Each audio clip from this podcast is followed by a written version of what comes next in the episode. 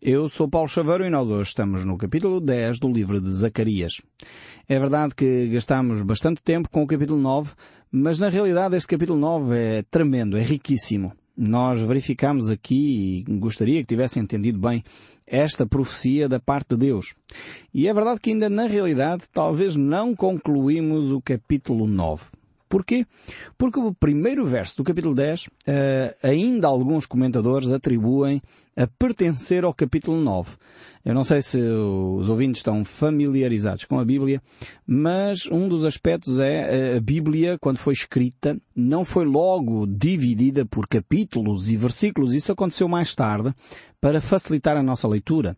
Uh, e por isso mesmo alguns autores, uh, portanto, colocam os versículos numa determinada secção, outros numa outra. Essas divisões, eu quero dizer que não são inspiradas por Deus.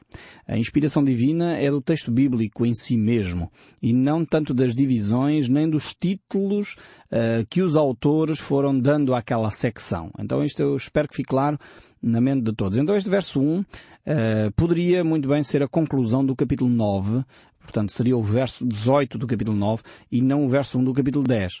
Mas isto é só um pormenor só para percebermos a ligação, porque este verso 1 ainda tem ligação com o estabelecimento do reino de Jesus Cristo sobre a terra. E veja bem, você chega à sua própria conclusão quando ler o verso 1 do capítulo 10 do livro de Zacarias. Diz assim este versículo. Pedi ao Senhor chuva no tempo da chuva serôdia, ao Senhor que faz as nuvens de chuva, dá aos homens aguaceiros e a cada um erva no campo. Temos então aqui a promessa de Deus para cuidar do povo de Israel. E é uma promessa de Deus concreta para a, a nação de Israel. Mais uma vez, Deus reporta-se à aliança que tinha estabelecido com o povo de Israel. Ainda não estamos num momento em que Jesus Cristo uh, estabelece uma nova aliança com a Igreja, uma aliança baseada no seu sangue, ainda que Zacarias menciona esse aspecto no capítulo 9, uh, eh, mas ainda estamos debaixo da velha aliança, da lei. Uh, e essa aliança era muito específica. Se o povo confiasse em Deus, se o povo vivesse dentro dos padrões de Deus, então o povo receberia as bênçãos e a prosperidade. A chuva eh, seria dada a seu tempo e a erva do campo cresceria efetivamente. Uh, mas, no entanto, se o povo se afastasse uh, dos caminhos de Deus, então haveria seca e haveria então a ferrugem, os animais do campo selvagens e invadiriam as cidades. Esta era, era, digamos assim, a aliança que o povo tinha com o Senhor. E o povo tinha aceito esta aliança. Em consciência, uh, tinha ouvido uh, as várias cláusulas, podemos dizer assim, deste acordo e tinha aceito estas cláusulas. E Deus está aqui a, a dizer ao seu povo que Ele vai cumprir a sua parte uh, neste acordo. Vai trazer as bênçãos ao povo de Israel. E aqui é um território uh, claramente identificado, geograficamente uh, identificado, um território concreto que é o território de Israel. Uh, e não, Deus não está a falar aqui este aspecto para todo o universo, para todo o mundo. porque se calhar algum agricultor hoje aqui gostaria de ter chuva, o outro ali ao lado se calhar não gostaria porque tem um outro tipo de cereal, coisas deste género. Deus não está a fazer esta promessa para todas as nações ainda que, eh, sem dúvida alguma, o Senhor Jesus Cristo, no Evangelho de São Mateus, no capítulo 6, nos mostra claramente que se nós confiarmos em Deus, Deus vai trazer bênção sobre a nossa vida. Uh, e diz para nós não andarmos ansiosos com coisa alguma. E quando Jesus Cristo fala de coisa alguma ali, Ele está a falar dos aspectos materiais. Ou seja, não devemos andar ansiosos quanto ao que havemos de comer, quanto ao que havemos de vestir, porque essas coisas preocupam-se aqueles que não têm Deus, aqueles que não têm uh, um objetivo principal de se relacionar com Deus. Então, o cristão não deve ter como preocupação primária os bens materiais. E infelizmente nós somos tão subtis, somos tão, uh, muitas vezes, uh, pessoas que quase nos iludimos a nós mesmos. Eu não sei se isso acontece consigo, às vezes comigo, quase que me consigo iludir a, a, mim próprio. Mas muitas vezes quase nos iludimos a nós próprios. Quando Cristo diz para nós não andarmos ansiosos, é no sentido de não andarmos preocupados. E hoje em dia muitas comunidades religiosas têm focado toda a sua atenção neste aspecto. Porquê? Porque as pessoas querem ser ricas. As pessoas querem ter o bem-estar social. As pessoas querem ter o bem-estar material. E em vez de perceberem que o, o bem-estar material, o bem-estar uh, financeiro passa por, uma relação com Deus, focam a sua atenção simplesmente neste aspecto de, de, ter dinheiro, de ter dinheiro, poder ter mais. E a Bíblia em lado nenhum promete riqueza a ninguém. Eu tenho que ser muito frontal com este aspecto, porque sei há, há muitas comunidades que têm explorado indevidamente estes aspectos das bênçãos de Deus. E depois levam as pessoas a ficar com ilusões em relação àquilo que são as promessas efetivas de Deus. Deus promete cuidar dos seus filhos, sem dúvida alguma. Deus promete trazer à nossa vida bênção nesta área, sem dúvida alguma. Mas nós temos que perceber que isto não deve ser a nossa preocupação primária. E quantas pessoas se dirigem a comunidades exatamente porque esta é a sua preocupação primária. Estão a viver ansiosos com este problema. As finanças, o ter mais dinheiro, o ter mais condições, o ter uma casa maior. Esta não deveria ser a preocupação de um cristão. Um cristão não deveria estar constantemente a pensar nestes aspectos. Por isso Jesus diz, buscai em primeiro lugar o reino de Deus e a sua justiça e todas as outras coisas vos serão acrescentadas. Ou seja, a preocupação, aquilo que deve ocupar a nossa mente, deve ser sem dúvida as coisas que vêm do alto. E depois Deus abençoa a nossa vida. E não é o contrário, nós fazemos o contrário. Queremos a bênção primeiro e só depois é que queremos buscar a Deus. É claro que construímos a casa ao contrário e assim não funciona. Não se pode construir uma casa a começar pelo telhado. Tem que se lançar primeiro os alicerces, tem que se lançar primeiro as bases. E, e a nação de Israel estava a viver esta mesma realidade. E Deus promete promete sem dúvida trazer bênção à nação de Israel. Mas mais uma vez o povo falhou e o que nós verificamos hoje é que na nação de Israel não há esta chuva serôdia. Na nação de Israel não há água em abundância nem há zonas verdes em abundância. Antes pelo contrário.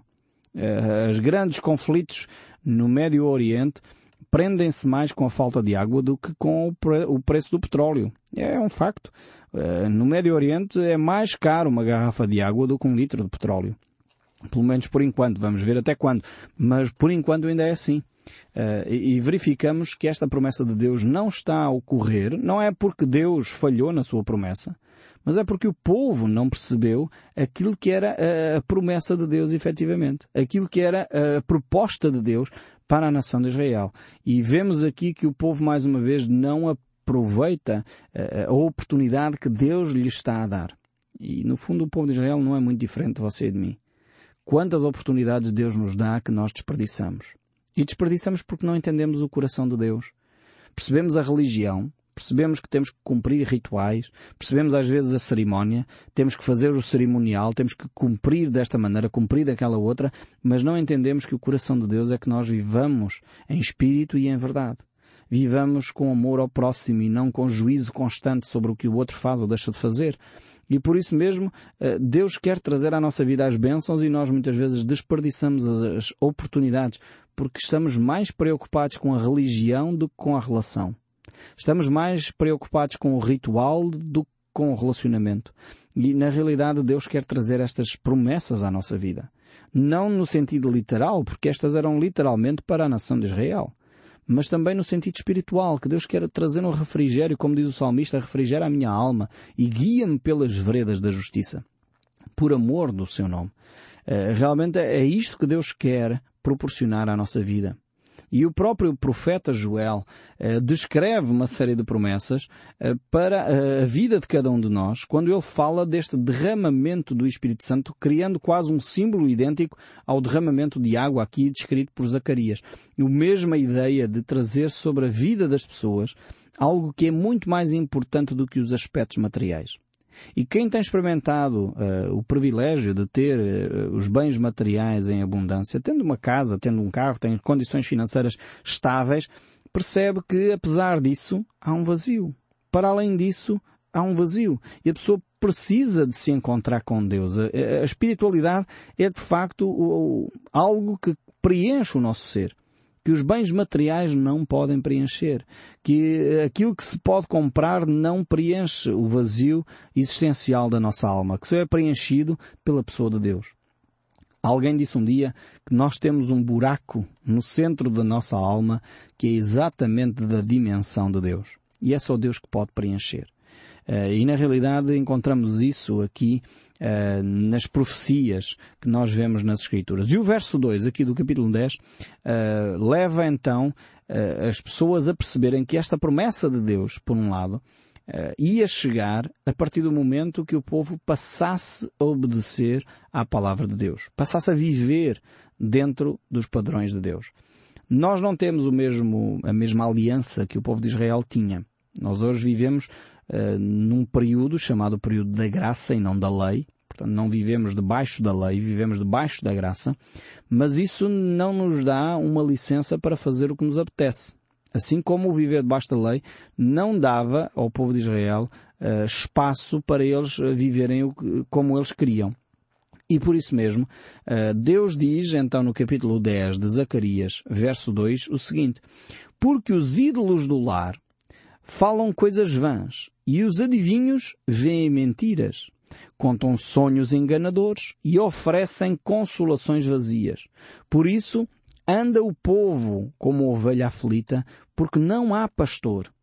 Contra os pastores se acendeu a minha ira e castiguei-os os bodes guias. Mas o Senhor dos Exércitos tomará ao seu cuidado o rebanho e a casa de Judá e fará destes o seu cavalo de glória na batalha. Aqui temos uh, realmente o principal problema do povo de Israel. E creio sinceramente uh, que é o principal problema da nossa nação também. Nós vemos aqui que Deus, ehm, eh, de alguma forma, aponta o principal erro da nação de Israel. E não sei se você percebeu na leitura destes dois versículos que nós acabamos de ler qual era este principal problema. É que, na realidade, o povo de Israel tinha no seu dia a dia, na sua religiosidade, tinha ídolos de lar. Isto foi uma prática uh, muito antiga dentro da, da, nação de Israel, era uma prática bastante antiga, começa até uh, bastante cedo, logo com Jacó e com a, a, sua mulher, que trazia uh, da casa de Labão, uma das filhas de Labão com quem Jacó casou, trazia ídolos de lar. Uh, e no fundo, como eu disse, não é muito diferente talvez da maioria das famílias portuguesas. O povo de Israel tinha uh, muito claro na sua mente que eles adoravam um só Deus. Eles tinham isto muito claro. Era, teologicamente eles sabiam que existe um só Deus, um Deus vivo e verdadeiro, um Deus que ouve as orações e um Deus que responde às nossas orações, o, Deus que nos protege e o Deus que nos guarda. Isto era muito claro na, na cabeça do povo de Israel. Tanto que eles tinham uma expressão, e ainda hoje Uh, muitas vezes é mal entendido porque é que Deus usa a expressão Yahvé para o povo se dirigir a Ele, que era tão sagrado, eles estavam tão conscientes da presença desse Deus eterno, o qual não deveria ser representado por coisa alguma, Portanto, não deveria ser representado nem por imagens, nem por fotografias, nem por uh, esculturas. Deus uh, era tão santo, tão sagrado, que eles nem sequer uh, se sentiam dignos de pronunciar o nome do Senhor. Por isso criaram a expressão Yahvé, que significa no português Senhor, para não ter que mencionar o nome de Deus. E, e nesse sentido, então o povo utilizava essa expressão Yahvé para não ter que designar o nome de Deus. Agora, por um lado, eles tinham esta, esta teologia correta, como nós cristãos temos a teologia correta da Trindade, Deus Pai, Filho e Espírito Santo.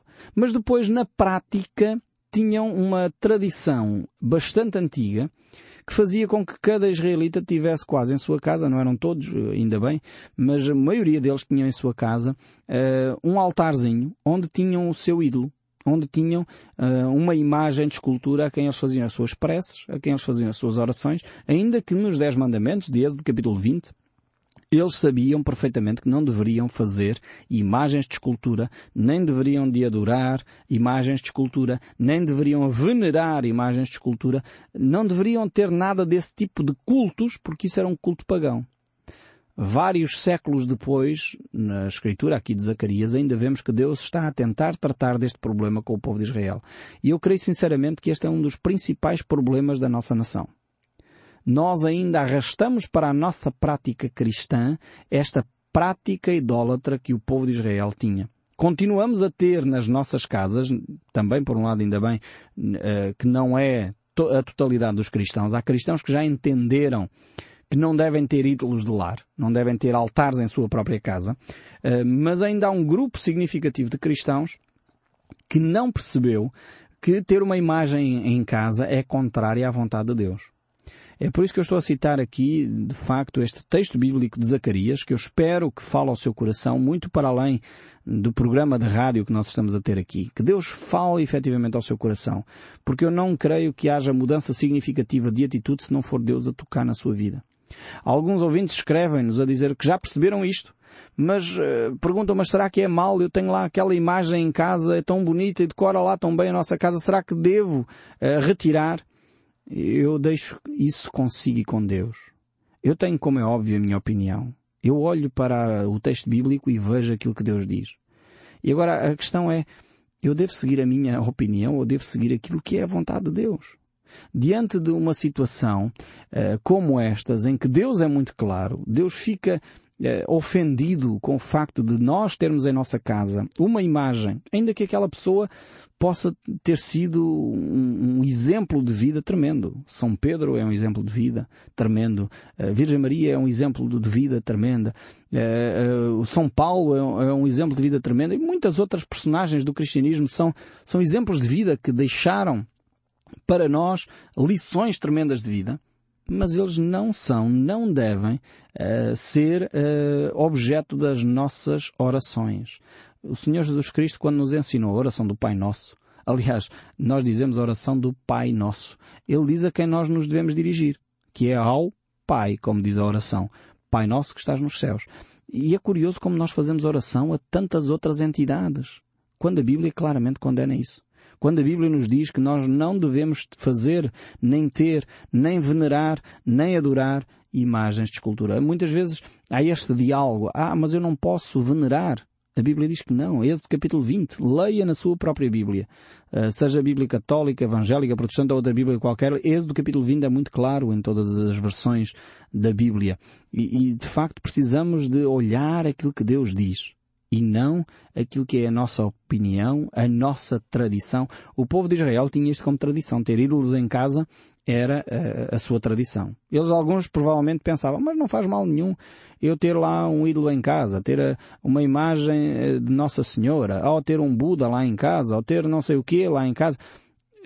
É verdade que aquilo não passa de um objeto de barro é verdade que aquilo não passa de um objeto de madeira ou de outro, de outro material qualquer. Isso é um facto. Em si mesmo aquele objeto uh, não é mais do que madeira, não é mais do que uh, barro ou outra coisa qualquer, mas na realidade para muitas pessoas continua a ter um, um peso espiritual. E nesse sentido, Deus aqui claramente condena isso. Eu vou ler de novo o verso 2 e 3 de Zacarias capítulo 10.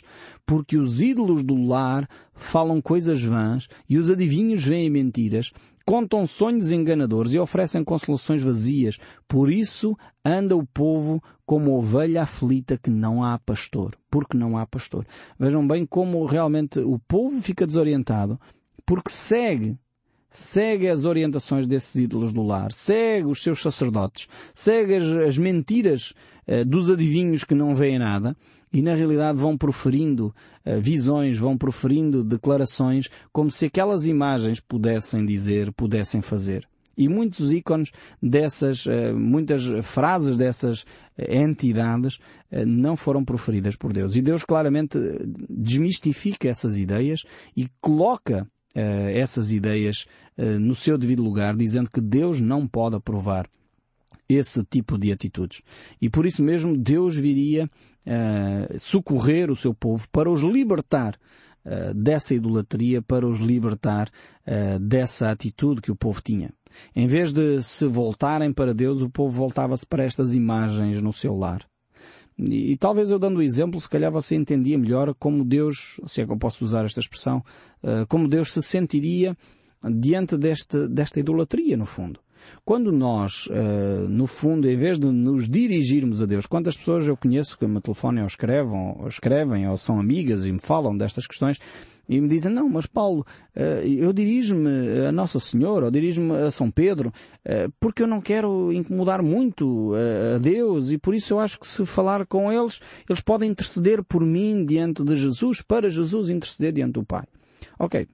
Na nossa mentalidade burocrática portuguesa parece funcionar este raciocínio, mas na mentalidade de Deus, que não é nada burocrático, ele diz podem falar comigo diretamente. E o que, no fundo, nós fazemos ao dirigirmos a outra entidade é ofendermos Deus. Eu gostaria de dar um pequeno exemplo que talvez nos ajude, espero eu, a, a, a nos colocarmos, se é que é possível, a, nos sentimentos que Deus teria se nós fizéssemos isso. Vamos imaginar que você tinha uma empresa de segurança. Você que me está a ouvir era dono de uma empresa de segurança. E alguém chegava perto de si e você até era uma pessoa muito generosa, gostava muito daquela pessoa e dizia, ok, eu ofereço segurança à tua casa gratuitamente.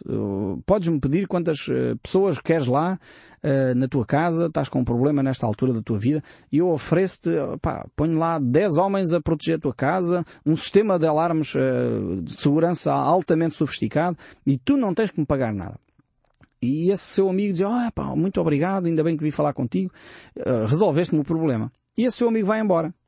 Entretanto, quando você manda lá os seus funcionários para a casa dele, chega lá e está lá uma criança com uma pistola d'água a dizer que tinha sido contratado por o preço de 100 euros à hora para proteger aquela casa certamente você iria ficar extremamente aborrecido com uma situação destas. Quer dizer, é uma, uma situação imaginária, como é óbvio, mas é só para colocar, no fundo, aqui os, os parâmetros que são idênticos. Quando nós nos dirigimos a Deus, o Deus Todo-Poderoso, que pode nos trazer proteção e segurança à nossa vida, e depois nós dizemos, não, eu vou me dirigir uh, à figura tal, da nossa, da nossa lista enorme uh, de, de, de, seres que nos podem proteger, eu vou-me dirigir a... É como se contratássemos uma criança com uma pistola d'água para segurar a nossa casa, quer dizer. E certamente Deus não iria ficar nada agradado com esse tipo de atitude. Assim como você não iria ficar agradado se um amigo seu lhe fizesse isto. E é exatamente esta atitude que nós temos quando nos dirigimos a uma outra entidade que não ao Deus vivo e verdadeiro, que quer ter e desenvolver um relacionamento connosco. E era o que o povo de Israel estava a fazer para com o seu Deus.